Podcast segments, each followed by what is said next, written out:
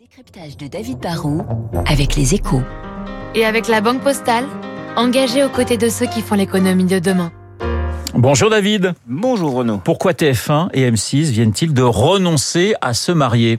Bah, nos deux champions de la télévision gratuite voulaient unir leurs forces pour devenir plus forts. Ils disaient qu'avec la, la, montée en puissance de Netflix, de YouTube ou d'Amazon sur le marché audiovisuel, bah, ils étaient eux des géants à l'échelle française, mais, mais des nains à l'échelle mondiale. En se mariant, ils auraient eu plus de cartes en main pour résister aux colosses d'Hollywood qui, on s'en est rendu compte, un garde de plus en plus pour eux les séries qu'ils produisent car ils ont plus besoin de distributeurs euh, nationaux télévisuels puisqu'ils passent directement par Internet. Ils privent TF1 et M6 de contenu et le pire c'est qu'ils viennent aussi sur le marché publicitaire qui est la vache à lait historique de la télévision gratuite. Je repose ma question David. Pourquoi ah. ont-ils renoncé à cette union?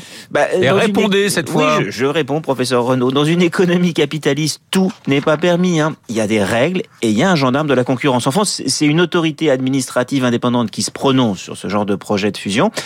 Et là, bah, l'autorité de la concurrence n'a pas interdit le mariage, mais elle a fait comprendre aux intéressés que leur union donnerait naissance à un acteur trop puissant sur le marché de la télévision gratuite, en particulier sur le, segment de la publicité. Ils auraient capté à eux deux 75% du, du, marché du spot télé. Et donc, bah pour autoriser le mariage, l'antitrust fixait une petite condition. On appelle ça un, un remède. Il voulait obliger TF1 à revendre M6 juste après l'avoir racheté.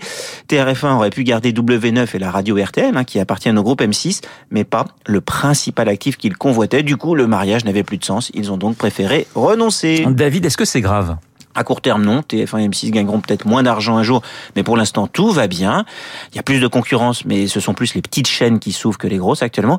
À long terme, si ces rois des gratuits ne, ne trouvent pas un moyen de se réinventer, si le gouvernement ne change pas la loi, par exemple, pour leur permettre d'être très vite plus forts dans la production, alors oui, c'est vrai, il y aura un risque.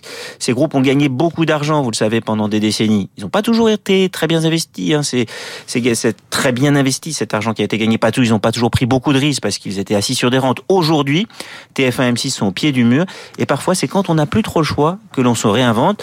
Les deux groupes ont encore plein d'atouts, faut pas les, les enterrer. Ce mariage était purement défensif. Il leur reste la possibilité de trouver une stratégie plus offensive. David Barrault et son décryptage sur l'antenne de Radio Classique. Dans une petite minute, le journal de 8 heures avec notamment notre envoyé spécial à Londres, Victor.